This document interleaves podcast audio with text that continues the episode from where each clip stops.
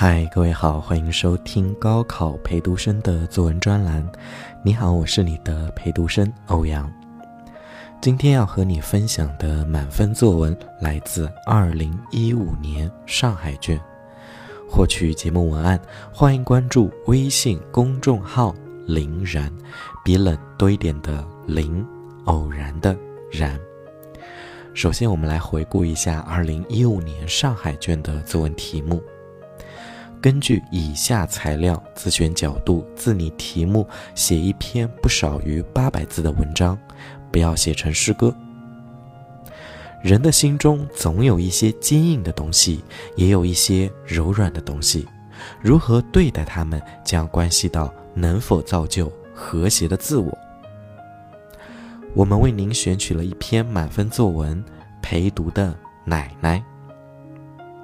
陪读的奶奶。今天早上你一走进学校，大门就关上了，真巧。中午放学时和你一块走的那个孩子真壮实，宝宝，你也要多吃点儿。我笑笑不做任何回答，诸如此类的话，奶奶几乎每天都要在饭桌上说。到校迟了还是早了，跑得快了还是慢了。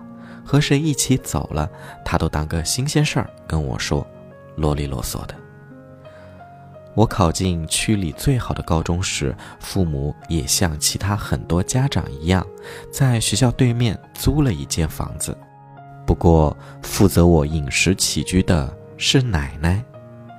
奶奶已经七十多岁了，背都有些驼了，耳朵也不好使。奶奶要种田，自小我都是在外婆家长大，直到上了高中，外婆因为要带舅舅家的孩子，奶奶才介入我的生活。我一直和奶奶亲近不起来，甚至心存埋怨，觉得跟她之间更多的是客套和礼貌。那天上晚自习，我收拾好书包，奶奶照例到门口送我。在他一日三次的“宝宝走好了”的叮嘱声中，我反身带门，走到楼梯口，忽然想起要带的一本资料书落在家中。我用钥匙打开门，见到奶奶正趴在窗前，脖子努力向前伸着，似乎在焦急地张望什么。奶奶身上的那件衣服背后有一处针线缝绽了开来。随着他张望姿势的改变，也一张一合着。我站在门口，看着奶奶略显臃肿的背影，看着她头上的萧萧白发，鼻子忽然酸酸的。活了大半辈子，忽然置身于一个完全不熟悉的地方，而且这个地方唯一的亲人，我，跟他又保持着那种不冷不热的关系。奶奶该是怎样的孤独？与冷清，屋里空荡荡的，比屋子更空的，怕是奶奶的内心吧。我轻喊了一声：“奶奶。”她好像没听见，我又大声的喊了一声，她似乎吓了一跳，连忙掉过头来，脸上的焦急立即变成欣喜。“哎呀，宝宝，我说怎么没看到你呢？你一关上门，我就到窗口了。”我每天都能看到你的，我可以一直看到你从水果摊前经过，然后过马路，然后到学校门口。奶奶边说边用手比划给我看。放学的时候，我也天天可以在人堆里找到你。我一看到你回来了，就开始盛饭盛菜，盛好了，你刚刚好到家。怪不得。我每次到家，饭菜都是刚刚好端上桌。我的眼泪在打转，却努力却努力朝奶奶扬起一张笑脸。宝宝，你回头是拿什么东西吧？奶奶刻着风霜的皱纹挤成一堆，仿佛春天已然来到脸上。我将拿到手的资料朝奶奶扬了扬，然后走到她身边。搂住他的肩膀，用力地拍了几拍。不知不觉间，眼里再次有泪划过，那一刻，我真正读懂了奶奶。奶奶，您辛苦了。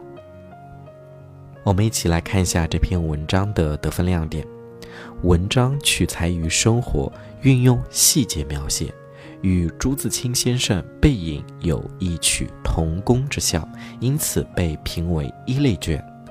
文章从自己的陪读生活中取材，真实的再现了自己陪读生活的一个侧面，刻画了奶奶这个人物形象，写出了祖孙情，表达了对奶奶的感恩之情。真挚的情感打动了阅卷老师。奶奶每天趴在窗前看着孙子进出校园的细节是全文亮点。这处细节描写细腻，情节安排合理。趴，脖子努力向前伸着，特别是对一处绽开来的针线缝的描写，让人久久不忘。情节设计合情合理。假如没有返回拿资料的事，也许就看不见这个细节。同时，通过这处细节刻画，写出了我对奶奶情感的变化。一开始嫌弃奶奶她背驼，耳朵有点背，说话啰嗦，无意中看到奶奶对自己的守望，一下子改变了我对奶奶的态度，情感波澜起伏。好了，今天的作文呢，就和大家分享到这里。我在微信公众号为你准备了其他素材，你可以关注微信公众号“林然”，比冷多一点的“林”，偶然的“然”，回复“陪读的奶奶”就可以看到了。我是欧阳，这里是高考陪读生，我们下期再见。